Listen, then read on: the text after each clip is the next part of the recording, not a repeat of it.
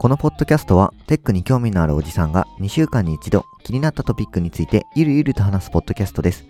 ポッドキャストの名前はカタカナでココナッツテックです。今回は前半エピソードです。リリース時期が遅くなって大変申し訳ございません。本腰を入れて株を始めたのに株価がすごいことになったり、あとは身内に不幸があったりと、いろいろ本当にバタバタしていました。今後はより無編集に近い形で負荷を減らしながらリリースできればと思っています。もし感想などがあれば、ハッシュタグ全角カタカナでココナッツテックでつぶやいていただけると大変嬉しいです。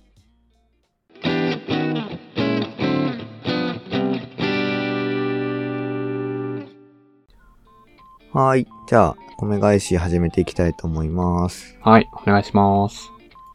はーい。そしたら、じゃあ自分の方で読み上げてしまいますね。あ、そっか。で、米返しの説明毎回忘れてますが、えっ、と、米返しっていうのは、えー、ツイッターのツイートの方で、シャープココナッツテックでつぶやいていただいたツイートについて読み上げていくコーナーになります。はい。はい。じゃあ自分の方で読み上げていきますね。じゃあ、最初、えー最初というか、えー一件、えーツイートしていただいてますね。はい。えー、まあ、いつもありがとうございます。高道恵さんから、えーコメントいただいてます。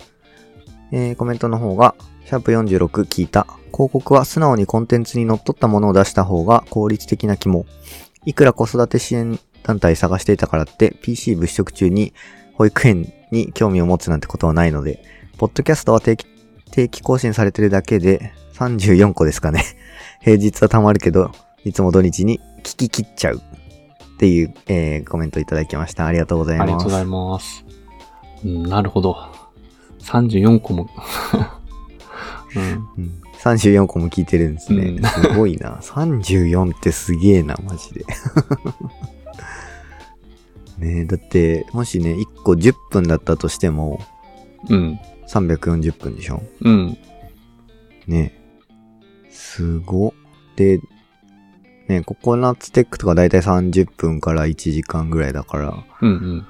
ねえ、すごいないや、本当にすごい。土日で聞き切っちゃうってことは、土日はもうフルでずっと聞いてるっていう感じっぽいですね。ね。なんだか、まあ、ラジオ的に流しているのか、まあ、作業しながらいや、本当か聞いてるんだろうな、って思いますね。ラジオ、本当にラジオとして聞いてるんですね。なるほど。ううん。ん。広告ですね。あの、前回の、えー放送、えっと、46?46 か。46で、えー話した内容としては、まあ、フロックの内容とかについて話をしてたのかな。うんうんうんうん。だ脱クッキー技術としてのフロックとかじゃなくてトピックスを、えーやってますみたいな話だったと思うんで、うん。うん。すごいな。これ、46をリリースしたのって、昨日か。昨日の朝なんだけど、で、うん今日、あの、19日に、の夜10時に今、あの、収録してますけど、ね、24時間以内にコメントいただいてますね。すごいな。うん。まあ、土日に重なったから、ちょうど良かったのかな。っていうことですかね。うんそうですね。まあ、広告、ちょっとね、いろいろ最近、なんだっけ、ギガ人かどっかの記事でも、チラ見したけど、うん。広告業界ちょっと怪し怪しくなってきたかも、みたいな流れがあって、うんうん。そうすると GAFA の Google と Facebook の、あのー収入の主軸になってんのって広告だからちょっとそこら辺怪しいんじゃないかみたいな話が、ちょっとそういえば、最近だと聞いたことあるかなってとこかな。まあ、その話ってしたっけ？いやー、まあ、してない気がするな。してないっけ？まあまあ、うん。まあなんかそういったこともあってね、ちょっとその広告、まああの、脱クッキー技術っていうだけじゃなくて、広告業界みたいなところもちょっと、うんうん。えー広い視点で見てみたらなんかちょっと面白いかもなっていうのは最近ちょっと思ってきたところですかね。うん自分はね。まあ、広告、広告か。広告、全然うんタッチしてない技術、技術要素がありそうだから、なんかね、裏側とか聞いてみたいなと思うけど、うん、まあ、そうね。まあ、アドテク、あの、かなりすごい技術なのは確かなんでね。結構ナノ秒単位で、あの、どの広告を出すかみたいなのを、えっ、と、すごい、その、数、数百ナノ秒とか以内に、たえっ、と、広告主たちの競りをやって、競り勝った広告が表示されるみたいなシステムだったりするから、かなあ、りすごいそうだよね。そうだよね。うんうん。うん。そうそう。だから、まあちょっとね、技術的に面白い分野ではありそうだけど、単純にマーケットとして今後どうなっていくのかっていうのはちょっと、個人的には気になっている内容かなってとこですね。うんうん。はい。うん。じゃあ、こんな感じですかね。はい。じゃあ、えっ、と、今回も、ち高見千恵さんからのコメントのみでしたね。はい。まあ、いつも本当コメントありがとうございますありがとうご。ざいます。はい。じゃあ、えー引き続き本編の方もお楽しみください。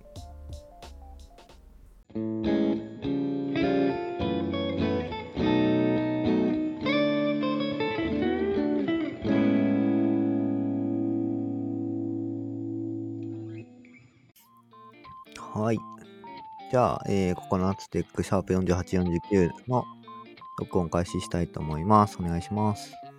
お願いします。はーい。えー最近自分があの朝方の人間になってきて、今収録してんのが10時49分。まあ、もう11時ぐらいか。なんですが、いあの、もうめちゃめちゃ眠くて、半分片目閉じてる感じです。ああ、そういう意味だと、自分もそうです。本当に。あ朝5時半とか6時に起きて、洗濯機回してみたいな。そういうあ毎日。ーいや、一緒だ。う。うんん。なるほど。お互い眠い状態でじゃあ録音してる状態ですね。ちょっと、どうする？朝一録音とかに変えてみる？いや、朝はでも朝一やね、いや、家事がいっぱいあるね、やることがね。うん。朝、あの、起きてくるから、ベイビーちゃんが。そうね。ベイビーちゃん賑やかになっちゃうね。まあ確かに。まあいいや、はい。まあまあ、そんな感じで眠いので、えーそんな長くならないような感じで進めていければなと思います。はい。じゃあ、えっ、と、雑談的な感じで、お、なんか持ってきてもらってます？あ、一個ね、ちょっと待ってね。こう、あるんだけど、ああったあれ？これ俺が持ってきたんだっけ？これは俺の雑談ネタか。あ、そうっす。そうっす。そうっすね。はい。俺の雑談ネタでしたね。すいません。えっ、と、持ってきてました。はい。えっ、と、雑談ネタとしては、これですね。えっ、と、ファミツー .com さんのサイトに載ってたネタで面白いなと思ったんで、えー載せました、えータイトルがですね、フロントミッションフルリメイク版がスイッチで2022年夏に発売。続編2の HD リメイク作品も発売、発売予定ということですね。はい。フロントミッションは、ちょっと、わかんないな。やってないな。まあうん、だよね。俺がやってた、やってたっていうか、やったことあるんだけど、うん。えっと、のは、あの兄貴がいたからですね。で兄貴が、兄が、えー13離れた兄がいて、まあ、結構離れた兄がいるんですけど、まあ、なので、かなり小学校の時に、まあ、うんうんファミコンとかスーパーファミコンのゲームでフロントミッションっていうのがあって、へえと思って。まあ、やったのがすごいちっちゃい時なんでね、あの、できてたかできてないかで言うとできてないですけど、まあ一応なんか遊んだことがあって、で、ちょくちょくね、名作みたいな話も聞くから、やっぱりうん。面白そうだなと思って、なんか任天堂ね、ダイレクトの方で買えるんだったらちょっとやってみたいなと思って。まあもし、もう知ってればと思ったけど、知らないかうんさすがに、フロントミッションは。そうだね。だから、まあ、唯一知ってるとしたらよくネタにされる家電デバイスの話かな。うん。なるほどね。まあさすがにやったことはないか。まあ名前は聞いたことあるけどっていう感じか。そうだね。そうそう。うん。いや、俺もね、だから、そんなに覚えてないのよ。やったことはあるはあるけど、うん。あんま覚えてなくて、ストーリーもあんま知らない状態だから、うんうん。うん。なので、2022年夏発売予定っていうことなんで、ちょっと、まあ、じゃあ時間見つけてやってみたいなっていうのはちょっとうん思ったかなってところかな。これを雑談ネタとしてあげていたことを完全に忘れていたな。やってみたいなぐらいで多分。いいね。でも、ううんん、うんこれでいくと、まあ、関連する話に行くと、あの、最近マザーがね、あの、スイッチの、あの、あースーパーファミコンのさ、できる機能で配信されてて、マジか。うん。マザーとマザー2かな確か。マザー3はなかった気がするけど。で、マザーとかさ、やったことなかったから、まあ、うんそういうな、ちょっと懐かしいんだけど、やったことないみたいなやつがさ、リメイクとかさ、アーカイブみたいな形で配信されていくっていうのが、最近のゲーム業界のさ、なんか一個トレンド、なってるんじゃないかなという気が した。なんとなくねなる。ほどね。いやー、いいね。そのマザー、マザーのさ、生みの親のさ、糸井重里さんがさ、うん。最近、ニュースピックスだったり、あと、あの、YouTube 大学、中田あっちゃんのうん YouTube 大学とかに、あの、うん出ててあ、インタビューとか見たけど、うんやっぱ面白い人だね、糸井重里さんって。あ、そうなんだ。うん。あの、ほぼ日の社長、あんまりね、その、そう、なんか、名前を聞くし、いろいろインタビュー記事とかさ、たまに読んだりするけど、面白い人なんだなっていう感じは受けてなかったから、へえーっていう。感じ、うん、いやー面白い人ですよ。面白い人だし、なんかマザーって、なんかね、そのニュースピックスの、あのーうん、落合、落合陽一さんとの対談で話してたんだけど、うん、あのマザーって大ヒットはしなかったねみたいな感じで言われてたらしいんだよね、当時任天堂からは。うん、な売れたのって60万本、マザー2で60万本とからしいんだけど、当時は100万本いかないとヒットって言わなかったらしいんだけど、だからヒうん。ットはしなかったねって言われてたみたいなんだけど、言葉がやっぱりすごいいい言葉なので、うん、あのコアなファン、プレイした人は少ないかもしれないけど、うん、すえっ、と、ファンになってくれた人は多かったみたいな作品みたいね、マザーって。ああ、そうね。なんかそういう感じはするね。うん。なんか知名知名度はね、あんまり自分のそのと当時、小学生とかの頃、うん。周りで知ってる人がいなくて、あの、スマブラで知るみたいな現象がやっぱ起きてたけど、うん。そうね。まあそういう感じだよね。うん。うん。いや、まあ、そういうのが、そうなんだっていうのを初めて知ってね、まあ、マザーやりたいなとは思ってはいる。うん。うん。できます、スイッチでマ。ザーもできんだね。いいね。ちょっと探して、あの、うん時間見つけて、少しずつやってみようかね。うん。はい、ありがとう。はい。はい。でじゃあ、一個ね、持ってきたんですよ。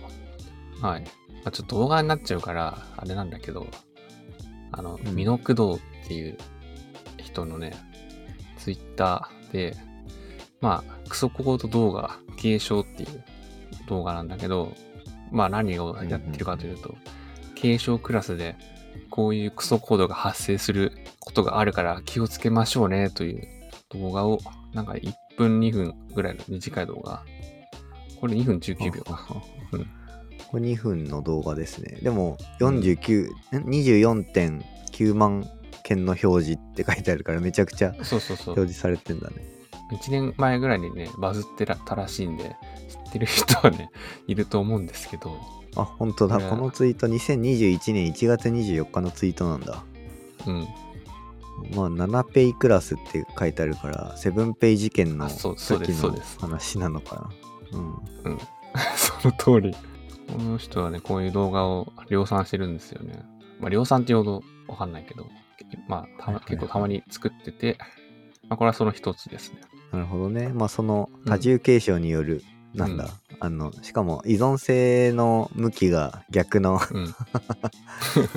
なっちゃってることによるとんでもないことが起きるということを動画に動画でしかもなんかゲーム形式な感じで面白くうん。してる感じですね。プロマネとかが悪者で出てくんだね。結局ね、まあ、この、この動画でいくと、何、おじいちゃんクラスがなんか、もう、仕様変更で全てのクラスに影響を及ぼしましたみたいな感じなんだけど、うん。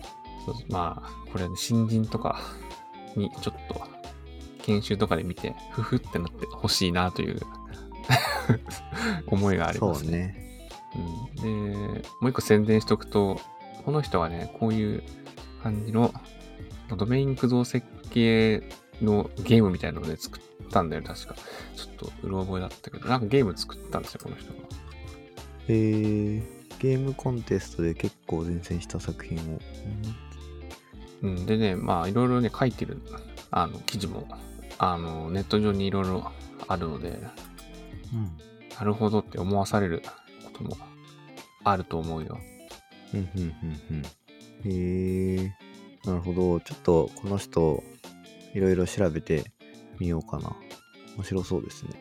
いいね。面白い。うん。いや、面白い。あと、まあ、動画ももうちょっとあるから、見てみると面白い。うん。はい。ありがとうございます。ちょっと見てみたいと思う。うん。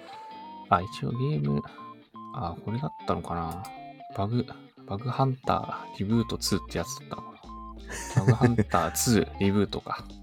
うん。っていうゲームらしいですね。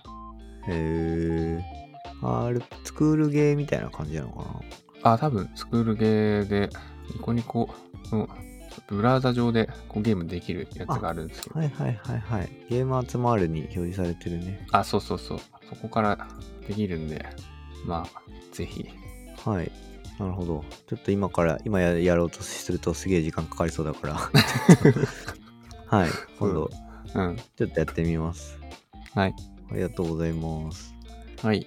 そうね。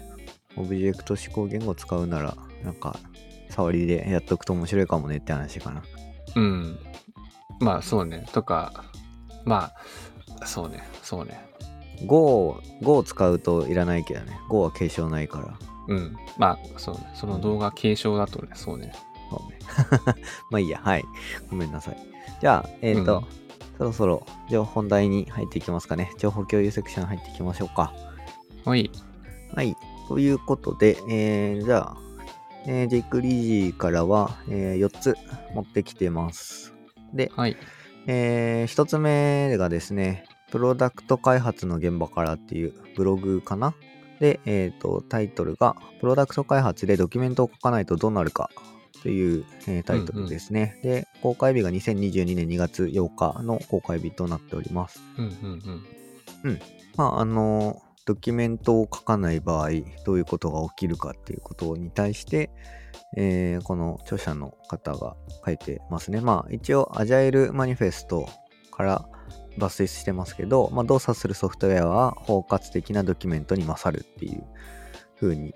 アジャイルマニフェスト、まあ、アジャイル、なんだろうね、アジャイル系の一つの誤解だけど、ドキュメント書かないみたいな誤解があるけど、別にね、ドキュメント書かないとは言ってないし、まあ、不要というわけではないよね。そうそうそう、うん。そうそう、無駄なドキュメントは書かないよっていう話であって、うん。そのね、必要なドキュメントは当然だけど、書きますよって言って、まあ、うん。あのその下にあのメモ帳みたいなので、縦軸が開発効率で横軸が時間っていう風に取った時に、うん。ドキュメントありだと、まあ1時間数みたいな感じで、ピューってこう、右側に伸びてるけど、ドキュメントなしの場合だと、まあ、ドキュメント書かない分、ちょっとだけ最初の方はドキュメント、開発効率上がるんだけど、まあ、うん。ある程度人とか時間が増えたりすると、ドキュメントありのやつよりも開発効率がぐんと落ちるっていう、そういうグラフが書いてあって、うんうん。まあこれは、まあそうだろうなというふうに思って、なんか、うん、納得したかなって感じですね。実感としてはドキュメントがなしだとさ、あの、うん。これだと、何、ルート X ぐらいのさ、なんか関数で、なんか近似していく感じだけどさ、もう下がっていくんじゃないかなっていうのが、なんか実感としてはあるな。うん、下がるよね、むしろ。そうそうそう、むしろ下がる、うん最初だけこう、ドンっていくんだけど、うんうん人が入れ替わった瞬間なんか終わるしね、いろんなことが。そうそうそう。うん。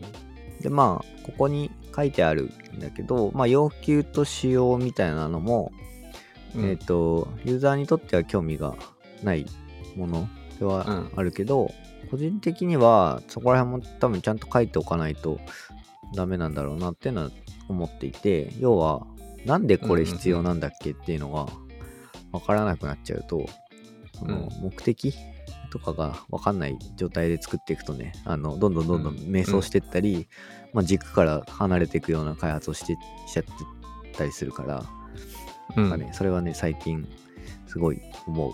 まあなんか仕事でも、これなんで作ったんですか？みたいな言われて、あ、これはこういうのがあって、みたいな、あの、すいません、書いてませんでしたっていうことはね、ちょこちょこあったんで、自分への戒めのうんうん。含めてですね、まあなんかやらなきゃなと、うん、思ってまいやこれ本す。当に、今ね、やってる、携わってるプロジェクトはさ、途中から参加してるから、まああんまり、その背景とかあると思うんだけど、うん。ドキュメントがないのよ、一個も。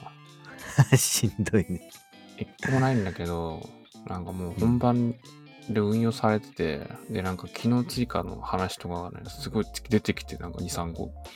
え、これでも、どうなってんすか？みたいな。みたいな感じで、ちょっとじゃあ、本間くん、この追加機能の開発ちょっとお願いします、みたいな感じで、そういう状態なんだけど、今。ドキュメントないんですけど、なんかとりあえず僕のところはドキュメント残しておきますね、みたいなうん感じのですごい苦しんでだから、いや、ほんとこういうことだよ、みたいな。まさに、うん、思いました。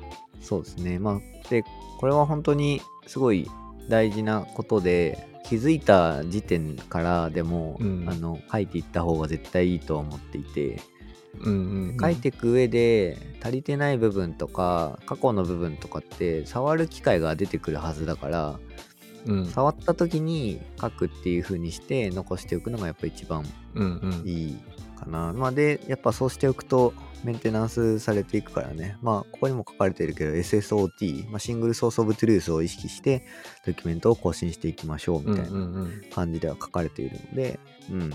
まあ、要は、唯一の、なんだろう、なんか、うんいろんなところに散らばってて、なんか、どれが最新でみたいな 状態は一番避けなきゃいけないから、うん。うん。いろんなところに散らべるん、散らばされるんじゃなくて、まあ、一つのものをメンテナンスして伸ばしていきましょうみたいな感じのうん。意味合いかな。うん。そうだね。はい。まあ、あの、うちの会社だと一応バックログ使ってるんで、バックログのウィキとして、えー記述していく感じですね。なので、バックログのウィキだと、うんうん。Git みたいな感じで差分の履歴が残るから、あの、最新とか、そういう感じのものはなくなって、まあ、生まれないってどんどんどんどんことだよね。、ううんんうん。あとなんか変なのは生まれない、生まれにくい感じで作れるのでね、まあそういった形で、うちの会社では運用してるかな。まあもちろんあの GitHub とか Git 系のものの README に残しておくっていうのも全然いいと思うんだけど、うん。まあ何かしらに残しておくっていうことをしなきゃダメですね。いいね。これなんかさ、あと一個だけ思うのは、なんかドキュメントでいい、ドキュメントに残した方がいい部分とさ、まあ、うんこの辺は共通でこういう認識持ってればいいでしょっていうさ、そのうん。うん、塩梅がさ、時期によって変わってくると思うんだよね。あ、そうね。まあ時期とか、そうね、ステージによって多分うん変わってくるよね。アプリケーションのがどういうステージなのかっていうところ。うん。だからなんかこれをさ、ドキュメントあった方がいいよねって言ってさ、最初からなんかドキュメント書け書け言われるで、なんか納期に間に合わせみたいなさ、場合があるから書かなくて、コードを書き始めるみたいなプロジェクトがあると思うんだけど、うんで、まあ、後にちゃんと書きましょうっていうのでさ、書く時間がなく機能追加の納期が迫ってますみたいな。それがまあ現状あると思うんだけど、なんかね、その辺をこう、うまくどうするかって、こう誰が考えるのかなっていうのをちょっと最近思ってて。ん？な、何を？誰が？あ、その、うん。じゃあいつこのタイミングで書きましょうみたいなのをさ、指導していくのがさ、PM の人がやるしかないとは思うんだけど、PM の人が優先するところじゃないじゃないそこ。だから、なんか、本当は現場のさ、リーダーみたいな人がさ、ドキュメントに残して、残していくぞみたいな、やんなきゃいけないんだろうなっていうのをなんか思ってて、なんとなく。うん。うん。そういう役割の人って、なんか、今既存のさ、どのうん。役割の人がやるんだろうみたいな、なんかそんなことをちょっと思っている。うーん。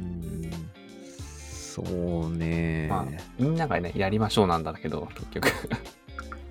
まあ、みんながやりましょうな気はすごいするかな。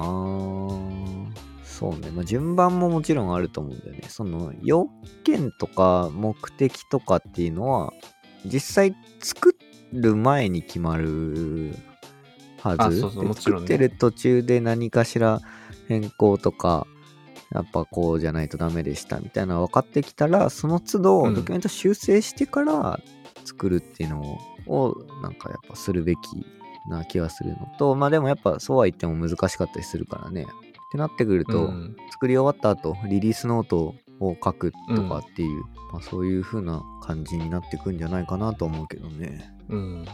まあ、終わった後、時間もらってなのかな、やっぱりな。そうね。まあそのアジャイル的な意味だと、お客さんに提出するためになんかわざわざパワポにこう起こして、なんか変なグラフみたいなの作って、資料作ってみたいなのはやらないよっていう。それは無駄でしょっていう。リリースノート見れ,、うん見ればわかるでしょっていう風な意味合いだから。リリースノート作った上でさらにそこから変なドキュメント作るのやりませんよみたいな、うんうんうん話。一緒のチームだから、わざわざ体裁揃えなくてもわかるでしょっていう風な意味合いっていう部分だよね。うんうんうん。うん、そう。だから書かないわけじゃないし書くは書くんだけどうん。体裁を整えるというよりかはちゃんと全部書くっていう感じかな。うん、まあ、そうだからそうだよね。そう。だからリリやっぱやっぱ一リリースノートとかがやっぱ一番分かりやすいドキュメントなんじゃないかな。うん。リリースノートと仕様、うん、うん、細かくちゃんと細かくっていうよりは分かるように残してコードとか書いて進めていくしかないんだよねやっぱりね。うん、だからやっぱそういうのを書く癖をつけるっていう意味でも Git のコミットのコメントだったりとか、プルリクのコメントだったりとかっていうのは、結構ちゃんと書く癖をつけておかないとダメなんじゃないかなってとこかな。そうだよねうんうん、やっそうそうぱ実際プログラム書いてる時間よりもさ、そういうドキュメント書いてる時間の方が長いからね、実際のところは。うんやっぱり。うんいやーそうかいろいろ考えちゃうななんか今のプロジェクトの人たちにこれを布教するのかな俺とかそうね。いやそこは頑張るしかないね。う んうん。ははいい、頑張ります はい。という、まあ、ドキュメントの話でしたね。はい。はいじゃあ、えー、2つ目の記事ですね。はいじゃあ、2つ目の記事はですね、まあ、こちら多分皆さんすでに、えー衝撃を受けた内容だと思うんですけれども、えー2022年2月15日の記事ですね。えーバウンドレスっていうとこから自分は、まあ、第一歩はここから受け取ったんで、そこから持ってきましたけど、まあ、ギガ人とかいろんなとこでも取り上げられてましたが、えー TechCrunch Japan および Engadget 日本版の、えー終了のお知らせっていうところですね。うんうん、うん、はい。うん。 TechCrunch Japan と Engadget 日本版が、えー終了してしまいます。2022年3月31日が最後かな。まあ31日をもちまして更新を終了して5月1日にサイトが閉鎖されるということで、うんいやいや、惜しまれますな。うん。そうだね。この、ポッドキャストでもね、なんかたまに紹介してたよね。そうそう。 TechCrunch とか Engadget とかからいろいろ持ってきた内容があったんですけどね。まあなんか、いろいろね、考察してるあのノートとか Zenn とかもいろいろ出てて聞いたとかね。あの、うん。まあ、母体の親会社とかがいろいろあの変わったりとかしてて、で、えっ、と、うん。 Engadget とか TechCrunch、もちろんビュー数ものすごいあるサイトなので、広告収入としてはかなりもらってたみたいで、別に赤字だったりとか、そういう感じでやめたわけじゃなくて、めちゃめちゃ見られてるし、収益も上げてるんだけれども、いろいろうん。な、あまあ大人のり事情であの終了するっていうのに至ったみたいで、まあうん。内部の人としてはすごいね、無念というか残念な、あのー思う気持ちですみたいな感じな、まあコメントみたいのも出てたりとかしてましたね。ね、まあなんかいろいろああるんだろうな。その思いもよらないいろんなことがね、あるとは思うんだけど、うん。まあ結構やっぱり、うんみんな知ってるぐらいのサイトだったから、やっぱりうん。衝撃あるよね。そうね。まあだから今後は、あの、 TechCrunch とか、えっ、と、 Engadget を英語で見る必要があるということですあね。そうだね。英語で読みましょうっていうことか。うん。うん。はい。まあまあ、頑張ろう。頑張ろうっていうか、英語を読もう。うん英語にもう慣れないとダメですね。うんはいという、まあちょっと衝撃を受けた内容があったんで、まあこれははい。共有しておこうかなというところですね。まあでもはい共有する、リリース時はもう多分もう皆さん知ってると思うけどね。はい。まあまあ、うん。うん。まあ早めにリリースするように頑張って編集します。はい。はい。はい。じゃあ、えー、2つ目はまあ、こんな感じでサクッとですね。ははいい。じゃあ、えー、次3、3つ目の記事ですね。はい。はい3つ目の記事は、まあ、ギガ人の記事でして、2022年2月17日の記事ですね。タイトルが、Google 検索は死んでいるという指摘というタイトルの記事ですね。えー、読みました？これ。うんうんあー、なんか、ちょっとだけ読んだけど、あんまり、なんか記憶に残ってないですね。なんか、あーマジですか？タイトルがキャッチーだなと思ってさ、うん、まあ、いろいろあるんだろうなって思って、何も残ってないな、記憶に。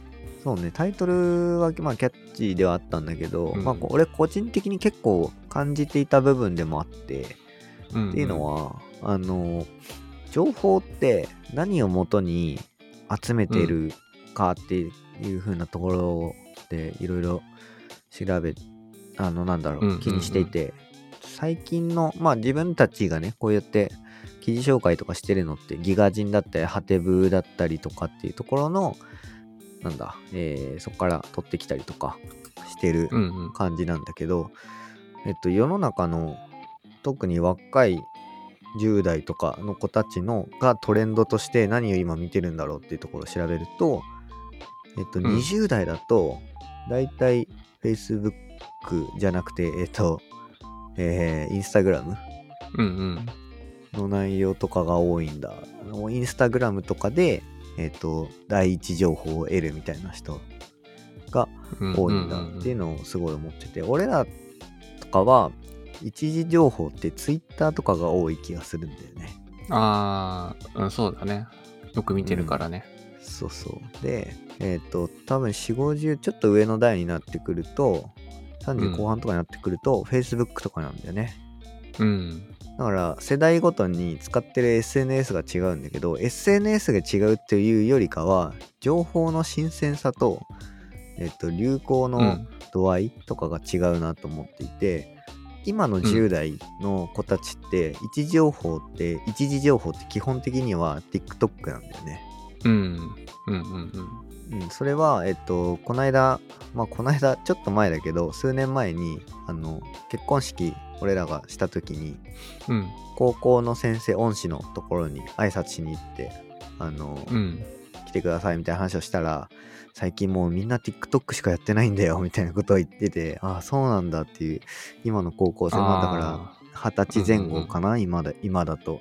の子たちは、うん。まあ、基本 TikTok が基本的には全部の情報のところなんだと思ってまあ最近ね、TikTok とかで情報の収集とかをやろうと試みてんだけどどうしても慣れてなくて操作に。いやおじさん感がまた出ちゃってんだけど。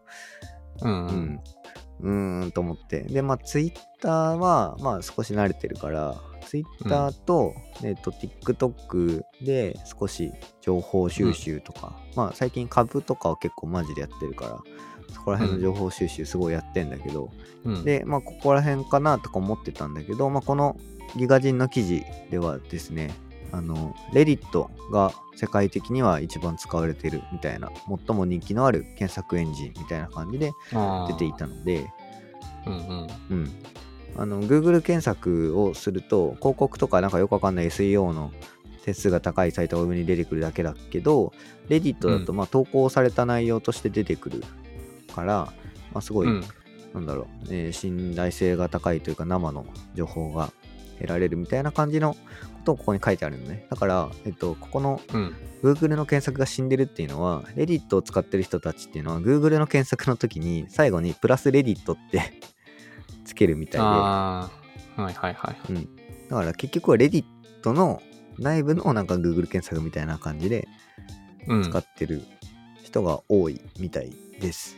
いや、わかるなでもなそうよね。確かに確かに。そういう風になってきてるんだっていうのを思って、うん。うん。なんかそう、そういう風に思って、Google の検索が、まあ死んでいるっていうよりかは、えっと、信頼性だったりとか、いうのが下がってきたんじゃないかなというのは思ってきていて、まあだからそうなってくると、Google 検索を使う人がどんどん減ってくるとなると、要は Google としての広告ビジネス、まあ YouTube はあるとしても、広告、検索に対して広告を出すみたいなものだったりとかっていうのに、ちょっと陰りが出てきたんじゃないかなっていうのは、すごい、この記事から俺は感じ取ったかなっていうとこですね。まあちょっと雑談のとこでも話をしたけど、あ、米返しかのとこでもちょっと話をしたけど、うんうん。うん。ちょっと広告ビジネスが、まあ、ぎうんうんうん Google が、えー得意としているところだっうん。たけど、Google の検索がちょっと信頼性が下がってきて使われなくなってきてってなってくると、うん。まあまあ、わかるよね。でもね、あのーいろいろ調査するタイミングってあると思うんだけどさ、新しい技術要素出てきたな、つって。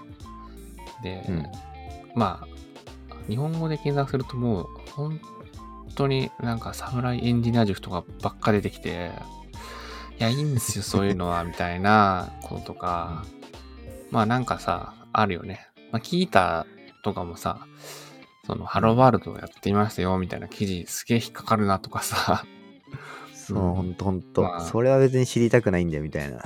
そうそう。いや、いいのよ。その、いいんだけど、いいんだけど、なんか、今そうじゃないんだよなっていう、その、Google で検索しづらいなという感じが、やっぱ増えてくるよね。なんだかね。増えてくるね。そうなんですよね。と、うん。うん。それはやっぱ感じたことなので、まあなんかすごい強く思ったんで、ちょっと紹介をうんしてみたって感じですね。まあ、レディット、俺あんま使ったことないけど、ちょっと今後使ってみようかなと使ってないな。いうふうに、うん、うん。思ったきっかけの記事になるかなってとこですね。うん。そっか。そういう意味だと、あれ、インスタとかで、あの、買う、買い物するときに事前に調べるとか、結構いいっすよ。ああ、そうなんですね。ううんん。あ、こういう感じなんだ、みたいな のがちょっと見れる。YouTube ではし、YouTube は結構調べるね。そういった意味だと。ああ、YouTube ね。ガジェット系とかだと、特に。うん。あの今、うんうん録音で使ってるマイクとかも、一回 Amazon で見て、評価レビュー見て、で、その後 YouTube で比較動画みたいなの出てて、このマイクとこれの後継機となんか別のメーカーのやつとってあって、まあうん録音するとこんな感じの違いがありますっていうのがあって、まあ実際聞けて、うんうんああ、だったらまあこの程度だったら安いし、これでいいかなと思って今このマイク使ってんだけど、うんうん。うん、そういう使い方とかはしてるかな。うん。いっぱいあるもんな、YouTube もそういう動画。そうそうそう。そうだな。まあまあ、そうね。ねそれ、再生して広告が流れるのがなんか尺なんだよな、いつも。なんか、携帯とかで見ると。携帯とかだとね、まあ俺は、うん。あの、お家でブレイブで見てるから、広告は、あまあね。そうそう。うん、スキップしてるけど、うん。うん。うん。はい。広告やっぱ、うん。そうね。陰りが見えてるな。今の会話でもちょっと思ったわ。そう、広告はだいぶ陰ってるなと思ってきて、うんそうそう。と、まあ今後どうなっていくか、ちょっと見ものかなってとこですね。はい。そうっすね。はい。じゃあ、今のが3つ目の記事で。以上で前半は終了です。後半もお楽しみに。